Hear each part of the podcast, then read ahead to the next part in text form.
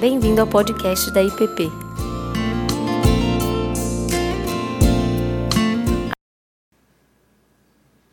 Bom dia, irmãos.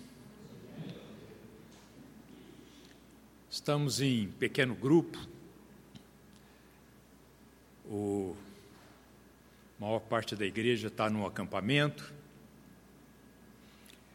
E o Tiago me ligou pedindo para ter um tempo com os irmãos. Gostei da proposta. Um tempo com os irmãos. Fazia tempo que não tínhamos um tempo conosco, não é, entre nós. E é mais ou menos isso que eu gostaria de propor aos, aos irmãos: um tempo de meditação em cima da palavra de Deus.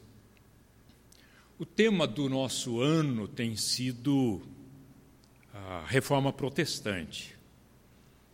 E tem sido tratados nas diversas classes, todas as nossas classes estão conversando sobre isso. E eu pensei que poderíamos continuar dentro desse, desse tema, dentro dessa linha,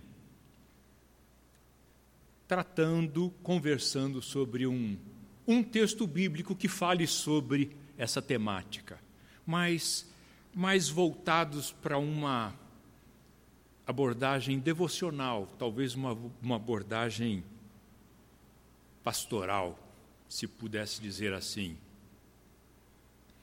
E é isso que eu proponho aos irmãos. Esse tempo aí se encerra por volta das 11 horas, vai dar tempo de esquentar o almoço, não vou me alongar muito. Garanto que das onze e meia não passa, porque esse é o costume, mas não chega a tanto. Então, sugiro aos irmãos que se preparem, se assentem, se acomodem, para a gente meditar na palavra de Deus. Tá bom? Abram suas Bíblias, por favor, em Romanos capítulo 1. versos 16 e 17. Se você sabe decor, não precisa abrir. Tenho certeza que a maioria não vai abrir, vai ligar. Então, inicialize a sua Bíblia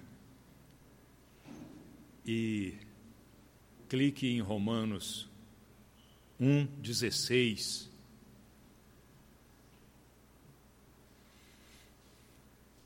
diz assim: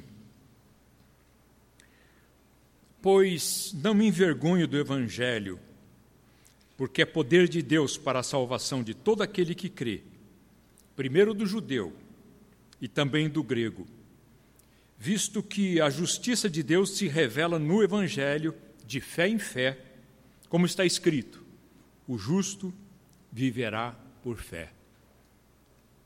Só até aí uma palavra de oração. Ó Deus, estamos aqui como pequena igreja em torno da tua palavra.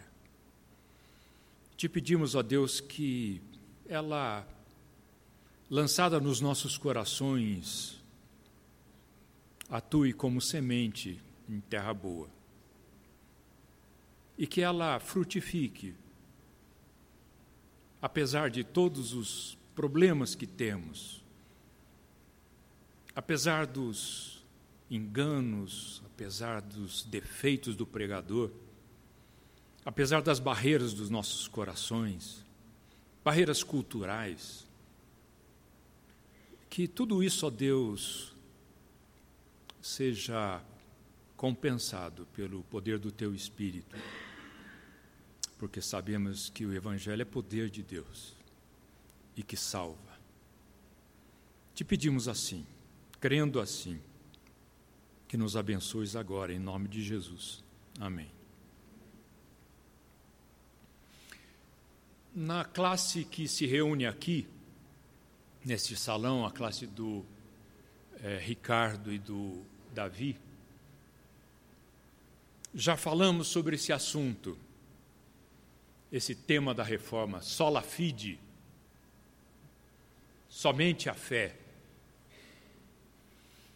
E é esse o tema ao qual eu gostaria de, de retornar, mas de uma forma mais propositiva, menos menos acadêmica, talvez mais pessoal, talvez mais um compartilhamento das, dos meus, das minhas certezas, das minhas dúvidas, dos meus dilemas. E eu vou meditando com os irmãos e os irmãos ouçam tudo e deixe Deus trabalhar, retenham o que é bom. Queria meditar sobre as razões pelas quais, em pleno século XXI, não há motivo para o ministro da reconciliação. Esse é um ministério que recebemos de Deus e nos deu o ministério da reconciliação. Somos todos colaboradores com Deus nesse mistério de reconciliar o mundo com Deus nesse processo, não há motivo para nos envergonharmos ou nos intimidarmos do Evangelho. Quando isso acontece, a gente se cala. Eventualmente, lá dentro continua crendo, mas a gente se cala, talvez por medo de ser inconveniente, talvez por medo de ser é, visto como é, antigo, como. Aí a gente adota uma fé íntima, privada, incomunicável, não endossável, não evangelizável. Mas nós sabemos que esse ministério que temos provém de Deus. Tudo provém de Deus, que nos reconciliou consigo mesmo por meio de Cristo e nos deu o ministério da evangelização. Sabemos também que esse, esse ministério é graça de Deus. Estávamos cantando isso agora, de diversas formas. É graça para quem ouve, é graça para quem é inoculado com esse Evangelho, e é graça também para quem fala.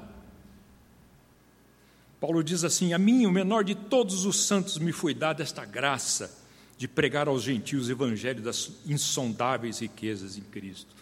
Efésios 3, 7 a 9. Se a graça para quem fala e para quem ouve, não há motivo de timidez, apesar de que muitos, como eu, são tímidos por natureza, mas não de se envergonhar do Evangelho. E Paulo nos apresenta essa introdução à sua carta aos Romanos.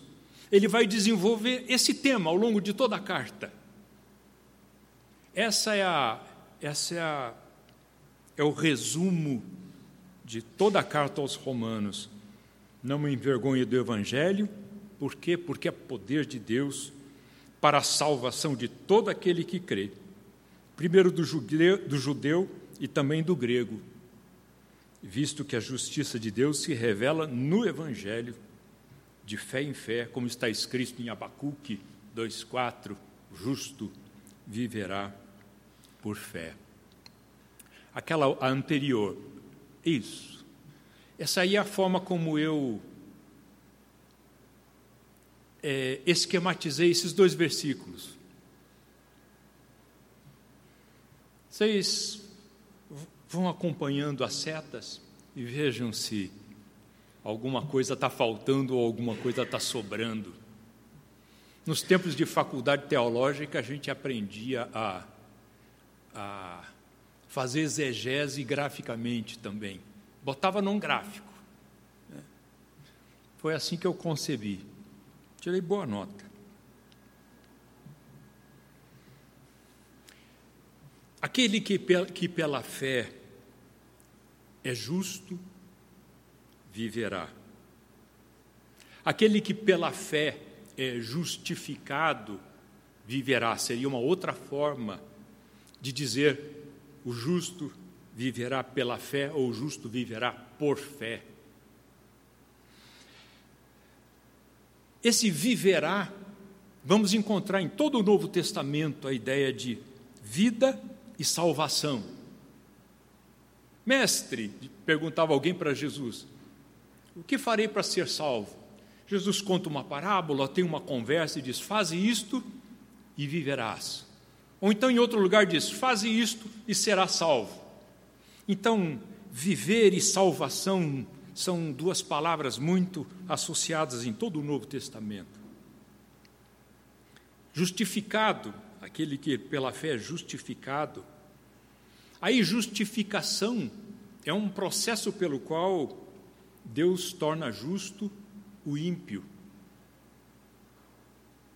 Quando em Êxodo se dizia: Não terei por excusado o ímpio. Mas, surpresa, Deus justifica o ímpio. E fé, outra palavra cara à, à reforma protestante, pela fé, só a fé sola fide, difícil de, de definir. Se a gente for fazer escola superior de guerra espiritual, fé é uma das, das palavras difíceis. Eu defini mais ou menos assim: ação de apropriação por parte do coração da verdade de Deus. Aqui pela fé. É um processo, neste caso, é um processo pelo qual o coração se apropria de uma verdade e diz: Isto é meu, isto sou eu. Nesse momento, Deus que vê todas as coisas, diz: Isso foi verdade. E chancela com seu espírito, carimba com seu espírito. Bem, este texto nos traz pelo menos cinco lições, cinco pensamentos que eu gostaria de pensar com os irmãos. Cinco pensamentos devocionais ou cinco propostas ministeriais para nós. Meu primeiro pensamento, a primeira lição, é que o Evangelho é poder de Deus. Pois não me envergonho do Evangelho, porque é poder de Deus. Por que, que o Paulo não se envergonha? Essa aí é uma figura de litotes, ou seja, a negação da negação. Ele poderia dizer: Eu me orgulho do Evangelho.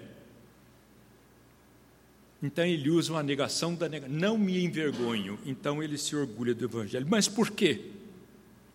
Porque é poder de Deus. Evangelizar, ministrar nessa circunstância, debaixo dessa crença, debaixo dessa convicção, é ir muito além da razão, é ir além da sociologia, é ir além da psicologia, de técnicas de convencimento, de persuasão. Evangelizar é abrir um canal para um impensável. Evangelizar é abrir um espaço para o sobrenatural, para o divino, para o céu, para o que não compreendemos bem. Evangelizar é abrir um espaço para a manifestação de Deus. para a ação de Deus. É por isso que é graça para nós também. É graça para quem ouve e é graça para quem evangeliza.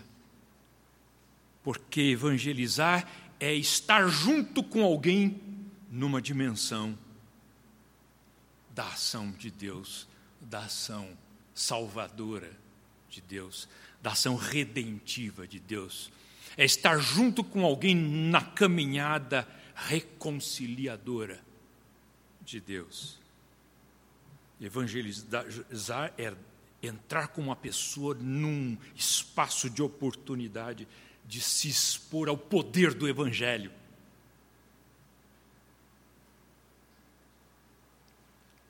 Poder do Evangelho. Aí o nosso coração pequeno, estou falando do meu, não de vocês, o de vocês é imenso. O meu coraçãozinho empedernido, como eu digo para os amigos, meio empedrado, pensa assim: e se nada acontecer?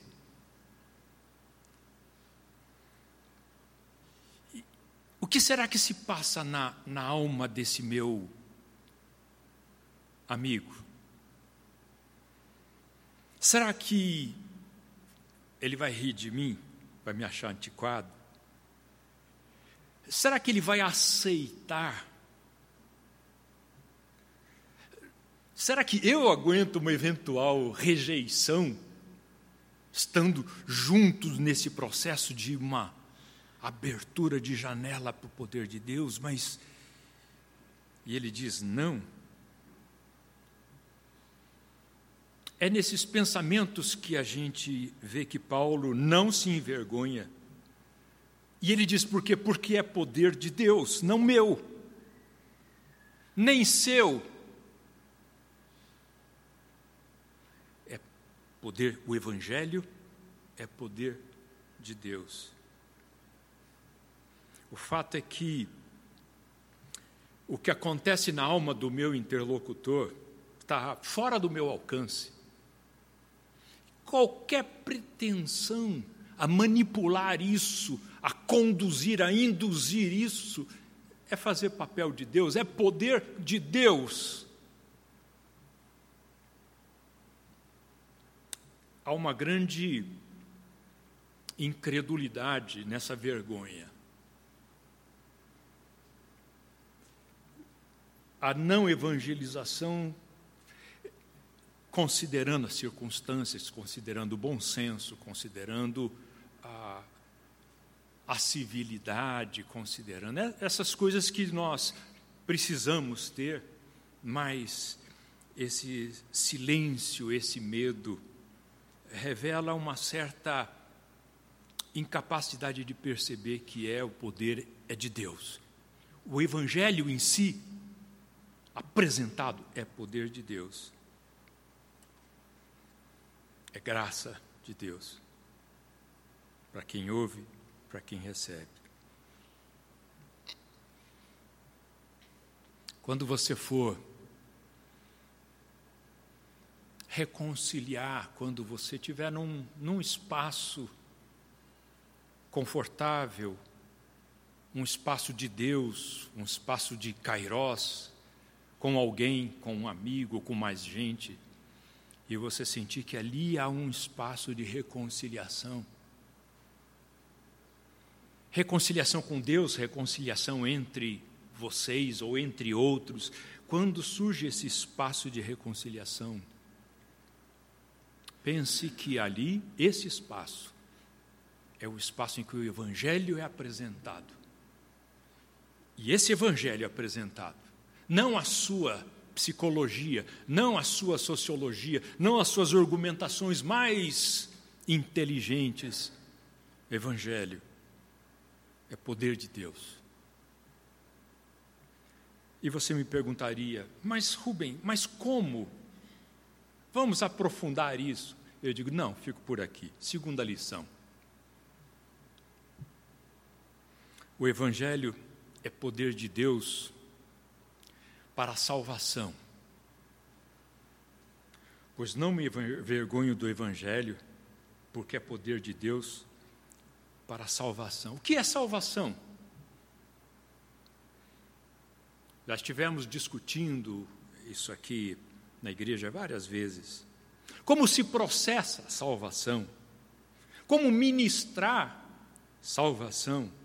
Eu não, eu não sei argumentar, eu não sou gente, gente boa de, de palavras, de colocar as coisas, eu não sei convencer uma pessoa é, com, Ainda mais gente com a cabeça de hoje, que tem tanta informação, tanta. Eu não, eu não sei fazer esse, esse tipo de coisa. Eu não sei salvar o meu vizinho, o meu colega. E aí voltamos para a nossa lição, segunda lição. É poder de Deus, de Deus para a salvação. Por isso eu não me vergonho do Evangelho. É Deus quem salva. É Deus quem penetra os mistérios e carências da alma. É Deus quem conhece aquele que precisa de salvação. É Deus quem fala ao coração necessitado. É Deus quem muda o íntimo. É Deus quem convence do pecado. É Ele quem faz a alma arder diante do Evangelho, dizendo é verdade no coração, convencendo que precisa desesperadamente disso. Deus, então, é ministrado de forma oral pela pregação do Evangelho. Pensam que eu estou brincando? Olha Paulo falando. Como, porém, invocarão aquele em quem não creram? E como crerão naquele de quem nada ouviram? E como ouvirão se não há quem pregue? E como pregarão se não forem enviados? Como está escrito: Quão formosos são os pés dos que anunciam coisas boas. Mas nem todos obedeceram ao Evangelho, pois Isaías diz: Senhor, quem acreditou na nossa pregação? E assim, a fé vem pela pregação e a pregação pela palavra de Cristo. Não é poder da lógica, porque a justificação não é um resgate intelectual, não apenas um resgate intelectual. Não é poder do conhecimento, porque há mais justos, humildes que sábios aos olhos do mundo Aí Paulo diz assim: irmãos, reparai, pois, a vossa vocação, visto que não foram chamados muitos sábios segundo a carne, nem muitos poderosos, nem muitos de nobre nascimento. Pelo contrário, Deus escolheu as coisas loucas do mundo para envergonhar os sábios, e escolheu as coisas fracas do mundo para envergonhar as fortes. Deus escolheu as coisas humildes do mundo, as desprezadas, aquelas que não são para reduzir a nada as que são, a fim de que ninguém se vanglorie na presença de Deus. Não é poder de influências, porque os exemplos que temos por aí muitas vezes nos envergonham. É poder de Deus somente. É poder que salva. De novo você vai, mas Rubem, você ainda não me disse salva como? Salva de quê? Eu não estou morrendo afogado. Uma vez eu tinha uma Brasília azul que eu comprei do Aristeu Pires. E tinha no, no vidro, ele tinha deixado Cristo Salva, do tempo do Alex Dias Ribeiro. E um colega de trabalho disse: Salva de quê? Não estou morrendo afogado. Abriu-se um espaço para uma conversa. Se você se envergonha por não saber respostas inteligentes para essa pergunta, Cristo salva de quê? Houve um tempo em que eu estive pregando sobre Matrix, Matrix, a metáfora do salva de quê? O cara num casulo gosmento, passando filme na cabeça dele, ele vivendo uma vida de bateria humana, para os alienígenas sustentarem. Mas hoje eu não vou fazer isso. Eu vou ficar em cima desse texto de, de Paulo. Irmãos, reparai, pois, na vossa vocação. Querem uma resposta inteligente? Querem uma resposta eficaz?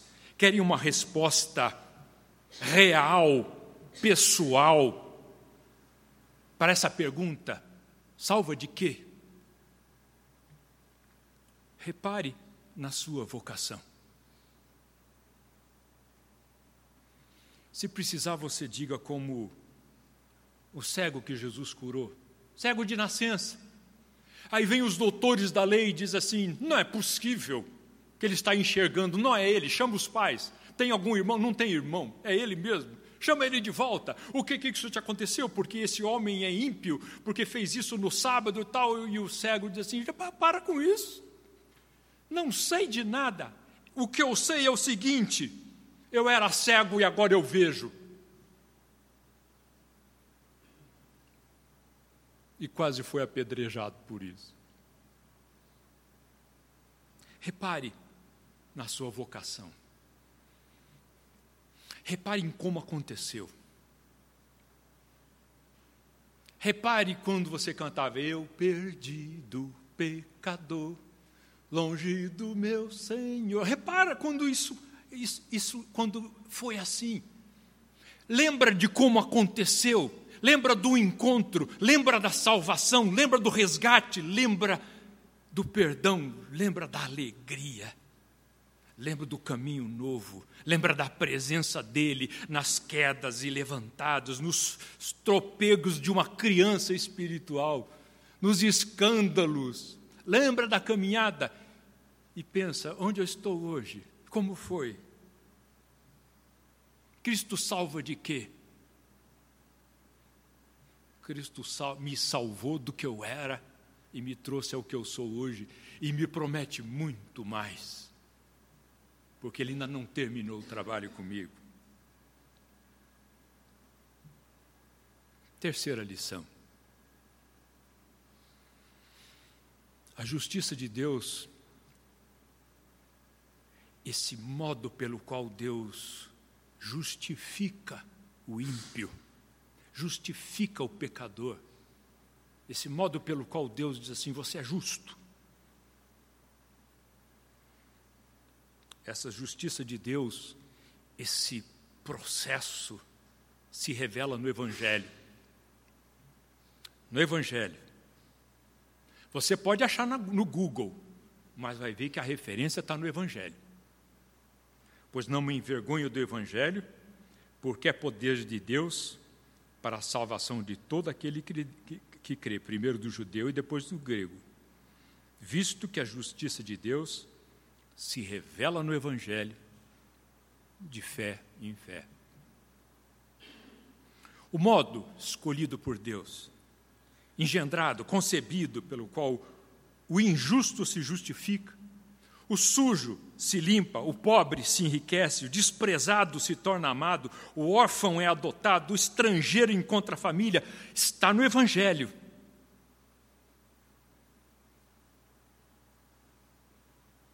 Você pode encontrar muito disso em outros lugares, mas o poder de Deus está no Evangelho. O Evangelho é poder de Deus. Portanto, o processo, o modo, como isso deve ser feito, está prescrito no Evangelho.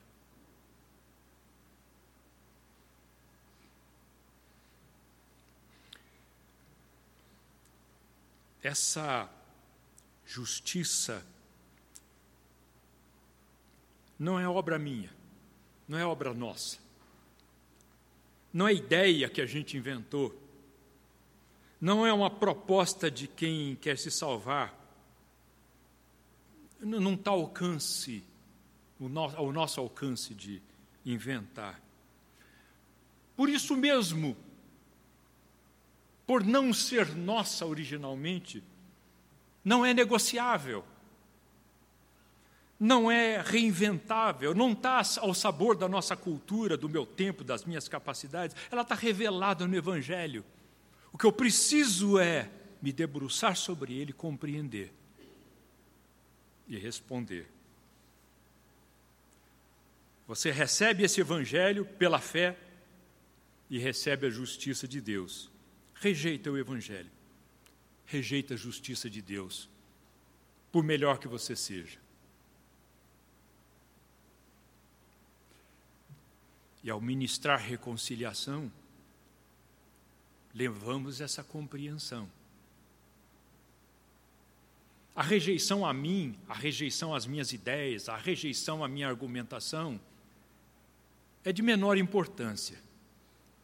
Mas a rejeição ao Evangelho, que não é meu, que não fui eu quem inventei, é uma rejeição. É um desvio do processo justificador de Deus. Por isso, da nossa parte, não há do que se envergonhar, porque não é coisa nossa, somos apenas ministros.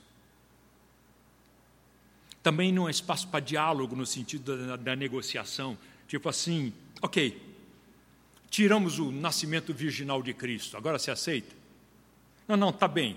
A arca de Noé, deixa para lá. Agora vai. Não, é ascensão. Tá bom. Tira a ascensão. Não é questão de negociação, é questão de proclamação. Esse evangelho se proclama. E a proclamação do evangelho é criar o espaço para o poder de Deus. Cristo salva. Poder para a salvação, poder para a justificação. Irmãos, nesse momento de em que o espaço de reconciliação surge, se abre, não negocie o evangelho. Creia que é poder de Deus. Proclame, anuncie. Mesmo que Calvino não goste. Brincadeira. Calvino gostava. Quarta lição. O Evangelho não faz distinção de pessoas. Epa, você não está aí atravessando um pouquinho com a, a graça, a chamada irresistível, a graça, a tulipa. O Evangelho é para todo o que crê. Porque não me envergonho do Evangelho, porque é poder de Deus para a salvação, salvação de todo o que crê. E se resta ainda alguma dúvida, tanto do judeu quanto do grego, tipo, é para qualquer um, é poder de Deus para a salvação de qualquer um que crê. de todo, que, todo aquele que responde sem condições, sem reservas, em arrependimento e fé. O Evangelho é poder para a salvação. Não há serviço pesado demais para Deus. Às vezes ele pensa assim, não, esse meu chefe é melhor nem começar, porque daí isso aí não. Esse cara não é, não vale nem a pena. Né? E você não sabe se ele está pensando o que está passando no coração dele, o que ele está vivendo. Você não sabe das noites mal dormidas, você não sabe dos desesperos, você não sabe da desorientação. Debaixo daquela gravata, de trás daquele paletó, há uma alma que anseia por Deus muitas vezes não sabe ou não admite. Às vezes ele é um judeu, ele é crente, ou ele é religioso, e ele segue algumas normas, e ele diz: Eu sou gente boa. Ou então é um grego, um nada a ver, um espiritualista, ou, ou nem isso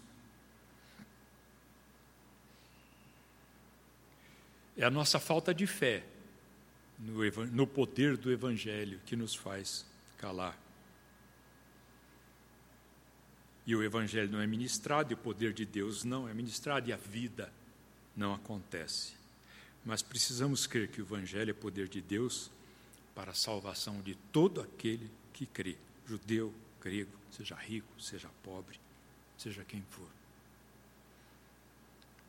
não devemos, irmãos, menosprezar o misterioso poder de Deus que age quando o Evangelho é anunciado.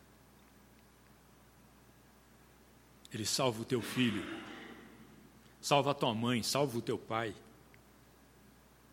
salva, salva seu esposo, sua esposa, o judeu, a grego, a sua família.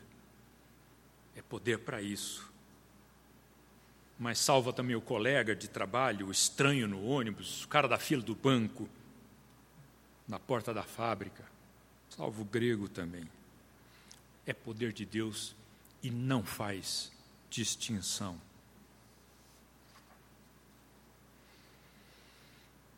Última lição, quinta lição. O Evangelho é para todos, judeu e grego que creem. Tem uma má notícia.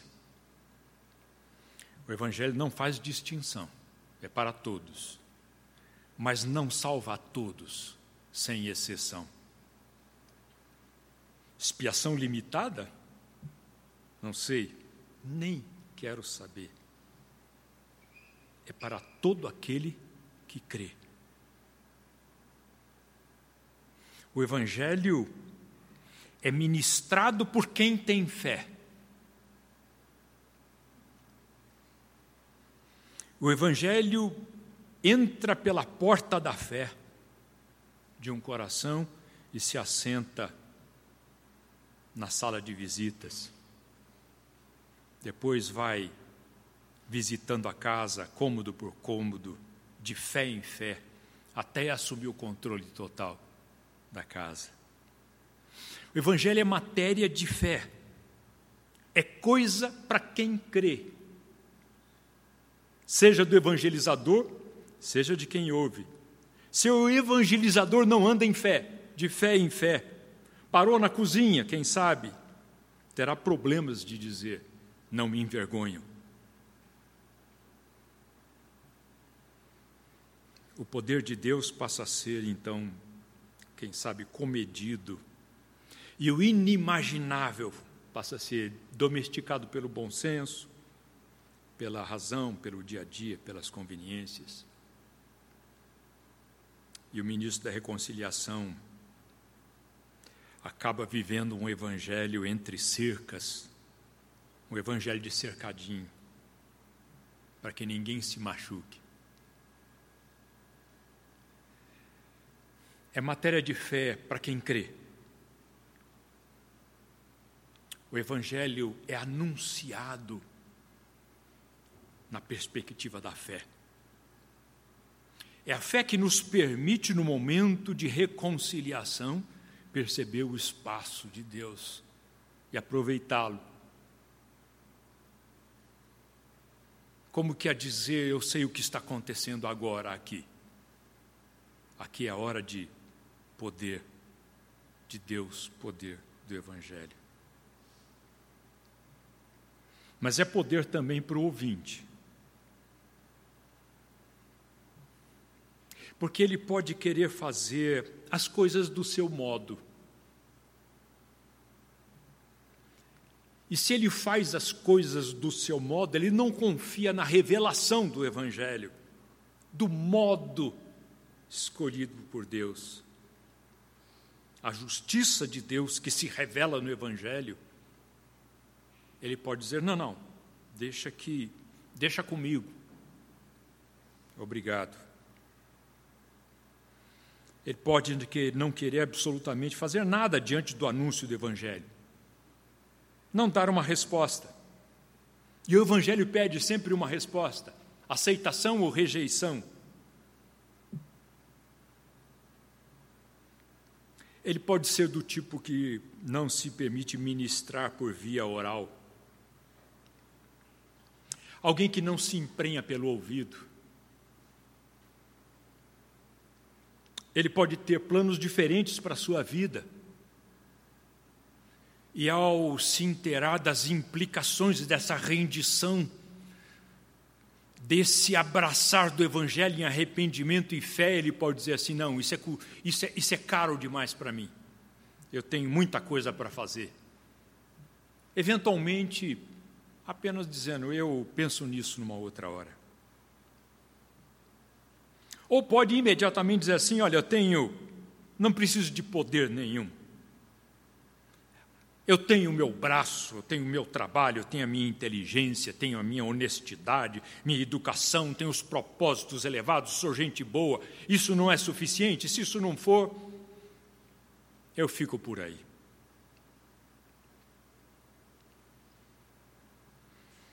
Eventualmente, ele não é capaz de abrir mão do controle da própria vida. Esse andar de fé em fé. De fato é difícil é para quem crê. Ele não aceita a justiça de Deus, eventualmente na medida em que ela o faz sentir-se pequeno, porque a justiça de Deus é graça de Deus, é oferta gratuita. Justiça vem na morte do filho. Alguém que pagou por mim. Não quero que ninguém pague por mim. Eu faço, eu pago.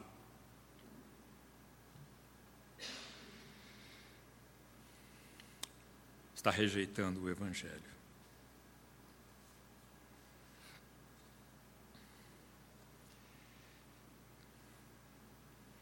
Irmãos,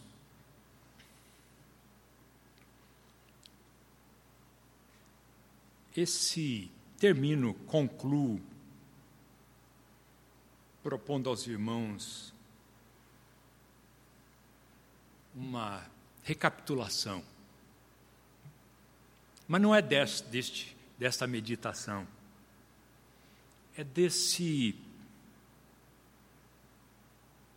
essa justiça de Deus. Como é essa justiça de Deus? Como é esse evangelho que eu apresento com todas as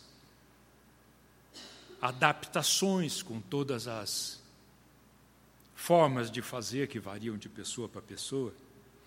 Mas como é? Que evangelho é esse que é poder de Deus? Lembram-se? Às vezes a gente fala dele, mas passou tanto tempo do, da, de quando nós tivemos esse encontro, que nós o temos como um grande valor na nossa vida, mas não é, não, ele não tem mais uma redação. Eu gostaria de terminar dando uma redação. Primeiro, Deus nos ama. Porque Deus amou de tal maneira o mundo que deu o seu Filho unigênito, para que todo aquele que, não, que nele crê não pereça, mas tenha a vida eterna. Deus nos ama e tem um projeto para a nossa vida. Eu vim para que tenhais vida e a tenhais em abundância. Deus Altíssimo olha para nós e, por razão que eu, eu mesmo não compreendo, me ama. E não somente me ama, mas age, faz alguma coisa a meu respeito e vem em meu socorro. E por que vem em meu socorro?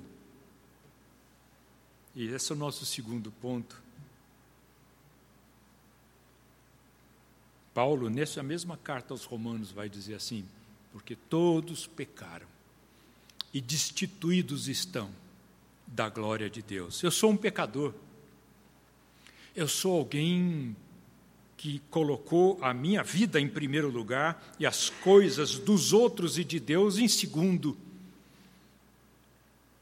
E se eu pudesse falar em idolatria num sentido bem amplo, eu diria que eu sou um ególatra.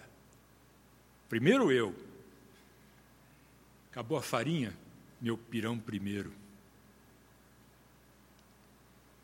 E por isso eu não posso experimentar essa, esse projeto que Deus tem para a minha vida.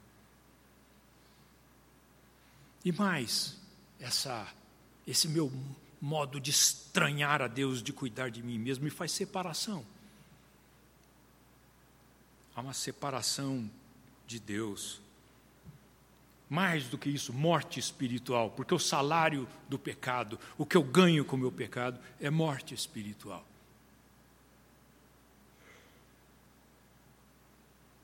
Que desemboca no inferno. Sim, eu disse inferno. Uma palavra que nós temos suprimido ao nos envergonhar do Evangelho, suprimimos a palavra porque ela é muito antipática. Né? Ora, Deus é bom. Terceiro pensamento sobre esse Evangelho. Primeiro, Deus nos ama. Segundo, Ele me vê, me olha e descobre que sou um pecador e que estou separado da graça de Deus. Então Deus toma uma providência, o terceiro passo é esse, por causa do seu amor, por causa do grande amor com que nos amou, nos oferece Jesus como solução de Deus para o pecador.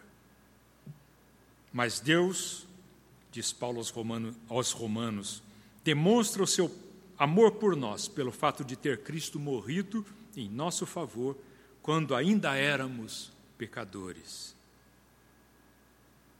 E ele morreu por nós e ressuscitou, conforme as Escrituras.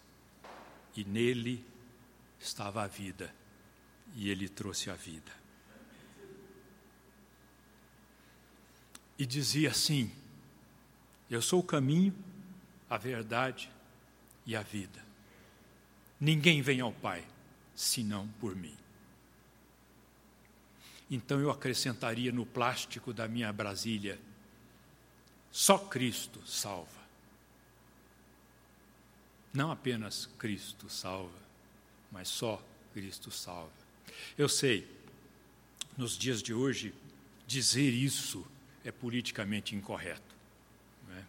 é uma, de uma arrogância, é de um exclusivismo. É... Mas o Evangelho é poder de Deus e será poder de Deus enquanto isso for assim, porque isso não fui eu que inventei, isto é o Evangelho. E finalmente, é necessário fazer como Noemi e recebê-lo. Precisamos receber a Cristo como nosso Salvador. João Batista dizia assim: arrependei-vos, porque vos é chegado o reino dos céus. Esse receber é um pouco mais do que uma aquiescência educada. Ah, tá bem, vai lá. Tipo assim, estou num supermercado, alguém quer botar mais alguma coisa no meu carrinho, tá bom, receber a Cristo, é perceber essas coisas que o Evangelho está nos dizendo, de que sou um pecador e que meu destino é a separação eterna de Deus, mas Deus me ama e oferece o seu filho, e eu não posso menosprezar a morte do filho de Deus, aquele sangue derramado por mim. E eu pergunto: o que eu faço a respeito disso? Olhe para você mesmo e reconheça que foi por causa do seu pecado que ele morreu. Para poder te tornar justo. A justiça de Deus que se revela no Evangelho inclui ou culmina com uma cruz ensanguentada, e é nela que você se faz justo, porque sem ela você continua nos seus delitos e pecados, fazendo a vontade dos pensamentos de demônios. Estou citando Efésios 2, capítulo 1, verso 1, depois você lê. Precisamos receber. João diz assim: Mas a todos quantos o receberam, deu-lhes o poder de serem feitos filhos de Deus, a saber, aos que creem no seu nome recebemos a Cristo pela fé. Somos salvos pela graça, mediante a fé.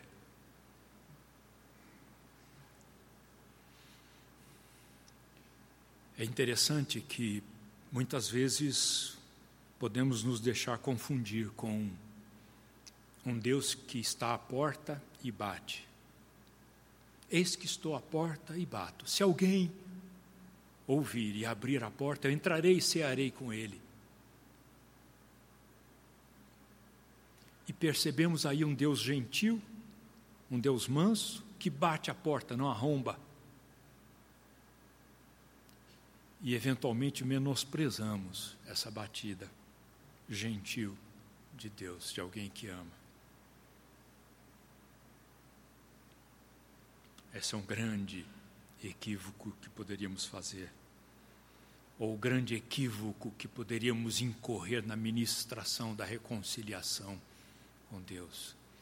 Ele está à porta e bate. Abra. Abra. Responda. Abra. Eventualmente ele bate a nossa porta ainda, já depois da carreira percorrida. Salvação num processo secundário, terciário, e continuamos sendo salvos, e de repente essas coisas se renovam para nós, já não no primeiro encontro, mas na caminhada. Irmãos, não há aqui, em nossa geração, motivo para vergonha. Não me envergonhe do Evangelho, podemos dizer ainda hoje, como diria Paulo, porque é poder de Deus o poder que te salvou, ainda hoje, salva para a salvação de todo aquele que crê. O poder que se manifestou quando você creu, ou o poder que se manifestou para você crer, se a gente fosse voltar às nossas discussões, poder para crer ou poder de quem crê, não importa, é poder de, de Deus para a salvação de todo aquele que crê, seja judeu, seja grego, visto que a justiça, a justificação de Deus, a salvação de Deus, se revela no Evangelho e é recebida por fé, e é uma caminhada de fé, como está escrito: aquele que pela fé é justificado, esse viverá. Que Deus nos abençoe. Como estamos em tempo de escola dominical, eu ouço com prazer os nobres colegas.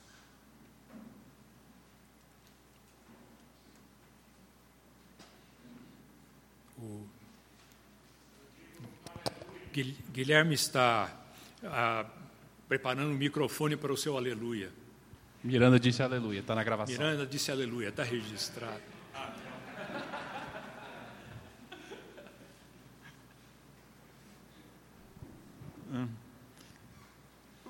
Parece que é, quando nós falamos de evangelho, fica um negócio tão devocional ou denominacional, digamos assim, religioso. Né?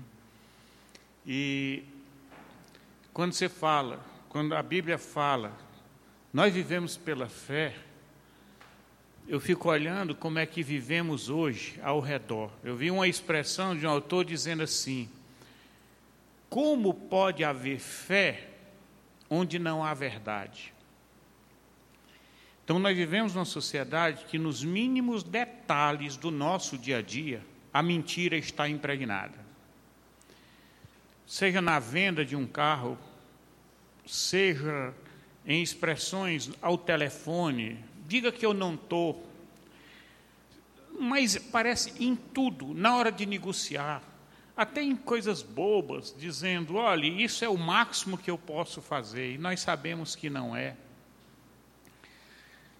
Então, é, a gente, as notícias, a hipocrisia das programações, você mistura os, os reality shows né, é, com pedaços daquilo que o pessoal quer que a gente acredite que é verdade, dentro de uma gigantesca montagem que se torna uma mentira tremenda. E quando a gente fala do Evangelho hoje, basicamente é falar da verdade. Então, se eu fosse colocar, como você colocou meio em aberto, salva de quê? No meu sentimento hoje, vendo, eu diria salvar da mentira. Porque o próprio Jesus disse: Eu sou a verdade. E ele fala para os fariseus: Vocês falam isso porque vocês são filhos do diabo, que é um mentiroso. Então, nós vivemos num mundo em que é difícil de acreditar. Até as pessoas mais honestas ficam, como digamos assim, escravas de ter que ser politicamente corretos. E no politicamente correto, mente. Né? É, então, eu fico olhando assim, para voltar a gente examinar que o Evangelho, para ele merecer confiança e ter um testemunho onde as pessoas creem as pessoas têm que ver verdade. Não é? Como é que elas creem no que eu digo se eu mesmo não sou digno de confiança? Se eu sou uma pessoa que muitas vezes prego de uma forma proselitista e muitas vezes eu não estou realmente preocupado com a verdade.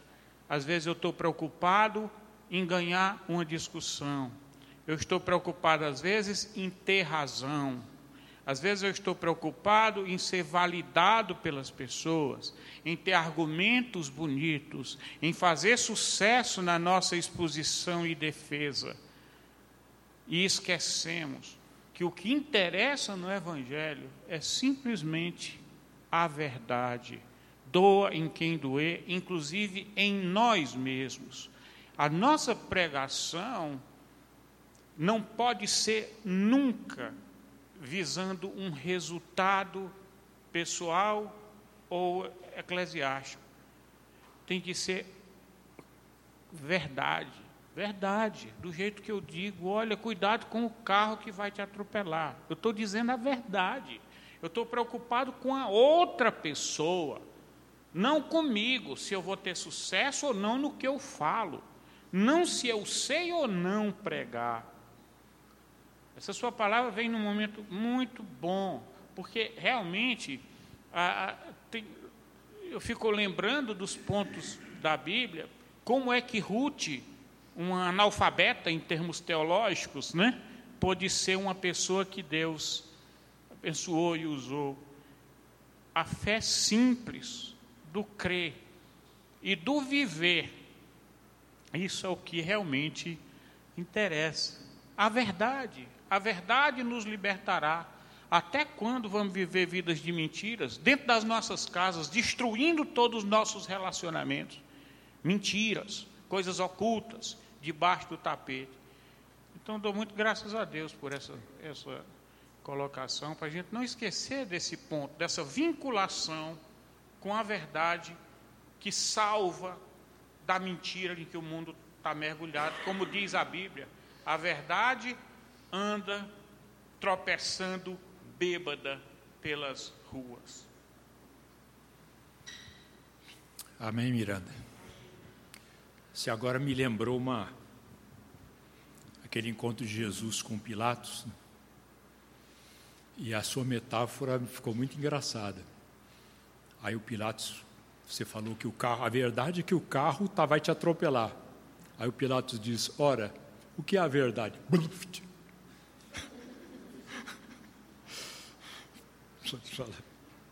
Eu também estava pensando nessa questão do, do Evangelho como poder de Deus, e, e Deus ele não precisa da gente nessa questão da salvação do outro, né?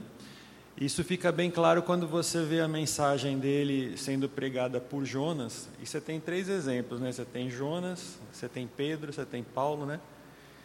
E Paulo ele na, na pregação dele, ele diz assim: Ah, eu me fiz judeu para agradar aos judeus, grego para agradar aos gregos, né, para ver se com isso eu poderia salvar alguns. Né? Ou seja, ele, naquela pregação também na Europa, ele, você vê que ele usa de um filósofo deles para tentar ter um contexto e com isso começar uma, uma mensagem. Né? Então ele, ele tinha esse, essa preocupação de contextualizar uma mensagem, ele tinha assim a questão de, de pensar e, e ter um, ponto de apoio, né? Então ele, ele tinha esse, esse aspecto. Pedro, na primeira mensagem que ele fez, ele simplesmente já foi acusando, falou: vocês mataram o filho de Deus, né? E Jonas chegou e falou: daqui a 40 dias a cidade de vocês vai ser destruída. E todo mundo se converteu. Então, assim, Deus não precisa de nenhum dos três aspectos, se a gente for pensar bem, né? E se ele não precisa de nenhum dos três aspectos, a questão é para que, que ele usa o ser humano na questão do evangelho, né? Não será talvez para nossa própria salvação, para nossa própria santificação, por exemplo, na questão de quando você vai pregar para alguém, no quanto que você deveria se preparar antes, orando, se santificando, né, pedindo que o Espírito Santo te dê sabedoria, ou talvez como Paulo faz, fazia, né, ou seja, contextualizando. Então, eu fiquei pensando, você falando, eu fiquei pensando, será que o poder de Deus também não é só para a salvação do que crê, mas do que fala também, no sentido da santificação, ou seja, para eu ser esse instrumento, eu também sou, ao, ao longo do processo, eu, além de ser o instrumento, eu também sou salvo, eu sou santificado no processo, né? Então é um privilégio, eu, eu acredito, que eu ser um cooperador, né? Porque eu não sou só um, um, um tubo, né? Um, é, canal. canal. Talvez eu seja também é, é, muito beneficiado em cada momento desse, né? É interessante esse pensamento, porque eu disse que é graça para quem prega e para quem ouve. Talvez seja nesse sentido que você está falando. Eu penso que o processo de evangelização, do ponto de vista do evangelizador, é um processo de afiançamento. Ou seja, ao propor, ao, ao apresentar, ao contextualizar esse evangelho, eu estou empenhando a minha vida, a minha experiência, eu estou relembrando como foi comigo, até para eu me fortalecer. Examina a sua vida. Aconteceu. Como é que salva? Salva de que não, não, peraí. Olha para você mesmo. Salva sim. Salva sim. Só se você pensar assim, não, eu fui o último. Depois de mim não tem mais jeito. Se você não pensar assim, ele continua salvando. É graça para quem fala também, com certeza.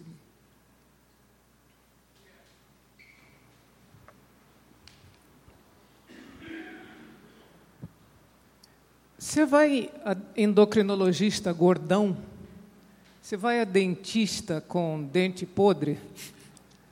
Você vai a. O careca que vende, vende tônico capilar. Exatamente. Minha senhora, puxa o chapéu assim, está lustrando. É Esse pra... produto aqui faz nascer cabelo em bola de bilhar. Então, eu, eu considero que esse chamado para ir para toda parte, pregar o evangelho a toda criatura, é um convite para a gente ser testemunha do que aconteceu com a gente. Eu não posso falar do que não experimentei do que não vi, do que não vivo.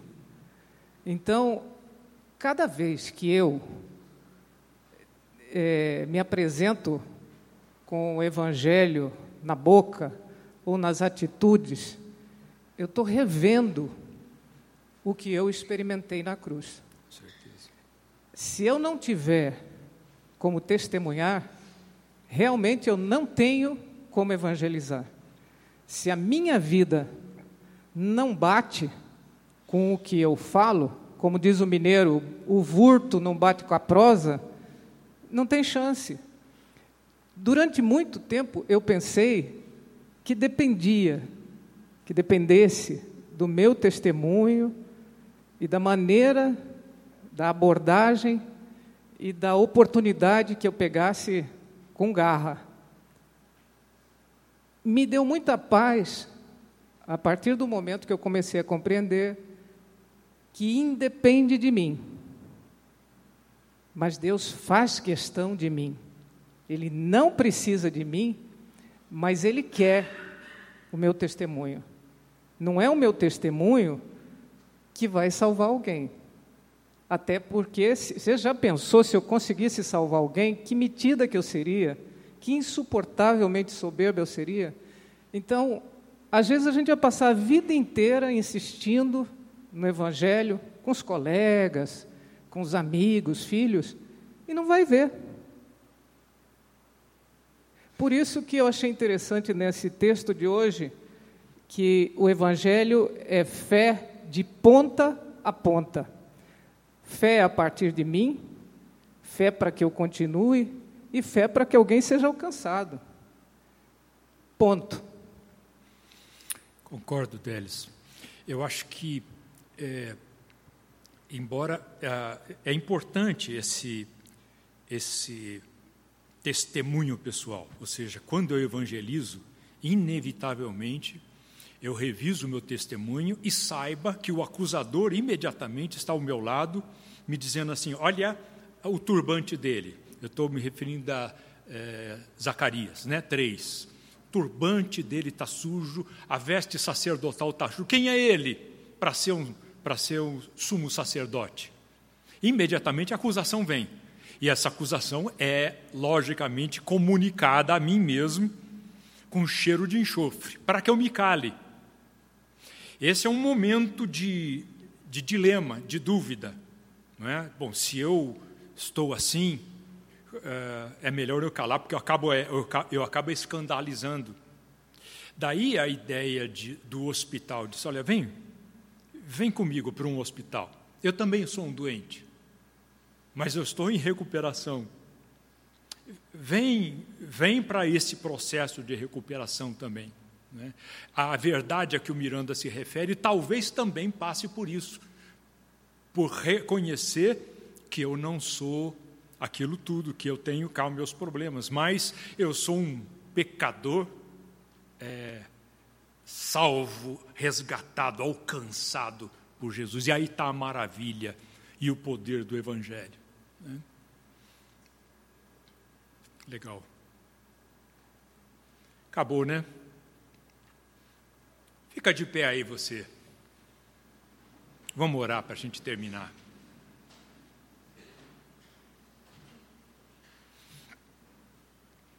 Ó Deus, te agradeço por esse tempo de comunhão em torno da tua palavra.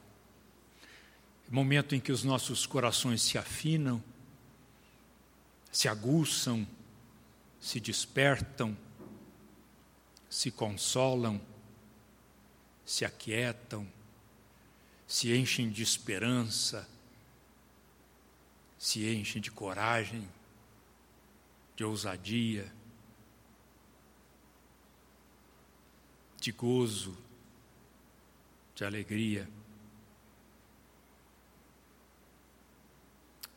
Percebemos o teu amor por nós, esse amor que nos alcançou, que nos viu, que nos conheceu e não nos rejeitou, ao contrário, nos amou, nos chamou te agradecemos, ó Deus, quando nos reunimos em torno desse núcleo duro do Evangelho, onde o teu poder se aperfeiçoa, o teu poder se mostra em toda a sua, sua glória, porque é um poder que salva, que reconcilia.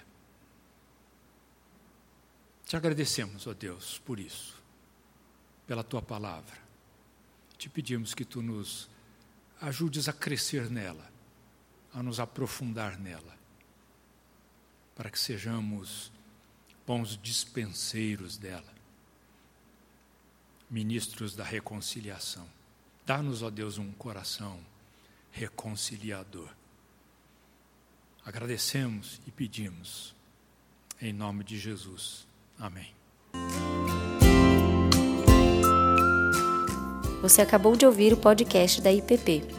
Para saber mais, acesse nossa página em www.ippdf.com.br.